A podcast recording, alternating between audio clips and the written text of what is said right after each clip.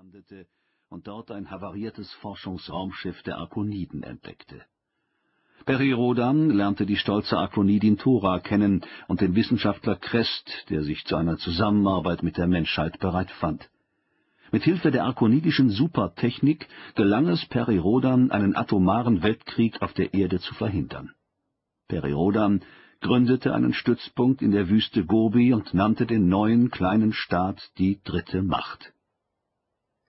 Zunehmend anerkannt von den Völkern der Erde, denen er zum Frieden verholfen hatte, begann Rodan sein Augenmerk auf den Weltraum zu richten. Zusammen mit einer Gruppe parapsychologisch begabter Menschen, den Mitgliedern des von Rodan gegründeten Mutantenkorps und begleitet von den beiden Arkoniden Thora und Crest, brach Rodan in das 27 Lichtjahre entfernte Vega-System auf, um die von den Arkoniden eingeleitete Suche nach dem Planeten des ewigen Lebens fortzusetzen. Die Expedition von der Erde erreichte ihr Ziel und wurde Zeuge einer Invasion des Vega-Systems durch die Topsider. Mit Hilfe der Mutanten gelang es Rodan, die Angreifer zurückzuschlagen und von ihnen ein 800 Meter großes Kugelschiff zu erbeuten, das er Stardust II nannte. Rodan verbündete sich mit den Bewohnern des Vega-Systems, den Phäronen, und kehrte zur Erde zurück. Zwei Gründe gibt es für ihn, so ein gegenüber den Phäronen gemachtes Versprechen einer schnellen Rückkehr einzulösen. Den Phäronen gegen die Topsider zu helfen und die Spur der Unsterblichen zu finden. Kapitel 1 Die Sonne Vega besaß 42 Planeten. Der achte davon, Ferrol, hatte die raumfahrende Zivilisation der Phäronen hervorgebracht.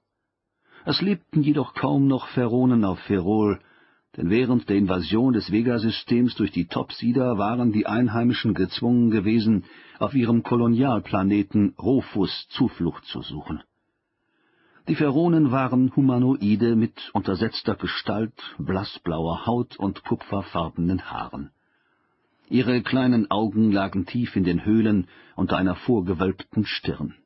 Auch ihr Mund war klein und verlieh ihnen einen Ausdruck von Harmlosigkeit. Auf Rufus warteten die Phäronen darauf, dass ihre neuen Verbündeten, die sie für Arkoniden hielten, endlich zurückkehren und ihnen im Kampf gegen die echsenhaften Topsider helfen würden. Die Phäronen besaßen Materietransmitter, die auf fünfdimensionaler Basis arbeiteten und mit deren Hilfe sie sich über große Entfernungen hinweg versetzen konnten. Dass ihre Raumfahrt dagegen noch in den Kinderschuhen steckte, stand dazu in krassem Widerspruch und war eines der Rätsel der pharaonischen Zivilisation. Den 28. Planeten der Sonne Vega umkreiste ein Mond. Die Atmosphäre hatte sich vor undenklichen Zeiten niedergeschlagen und den Trabanten in eine Eiswüste mit riesigen Gebirgen verwandelt. Kein Lebewesen konnte in dieser Hölle existieren, und doch war Eridul nicht tot.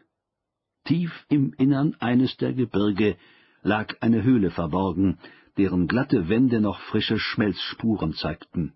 Ein geräumiger Tunnel führte an die Oberfläche des Mondes, und durch eine eingebaute Schleuse konnten John Marshall oder Dr. Haggart mit einer der beiden Jagdmaschinen jederzeit die Höhle verlassen, um Erkundungsflüge durchzuführen. Gut verkleidet stand das Fundament des Hyperfunksenders im ewigen Eis. Daneben befanden sich die Plastikbehausungen der beiden Männer und der Phäronen. Generatoren sorgten für Licht und Wärme, Lufterneuerungsanlagen machten das Leben unter der Eisdecke erträglich. John Marshall, Telepath und Mitglied des Mutantenkorps, machte sich zum Erkundungsflug fertig. Haggart half ihm dabei. »Ich habe Sehnsucht nach Bully«, sagte John wehmütig. »Wie ich mich darauf freue, sein pausbäckiges Gesicht wiederzusehen.« »Man nimmt eben alles in Kauf, nicht mehr einsam zu sein«, sagte Dr. Haggart und nickte verständnisvoll.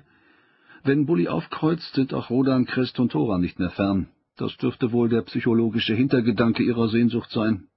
Besonders Thora, gab John zu und justierte seinen Helmsender. Sie ist eine hübsche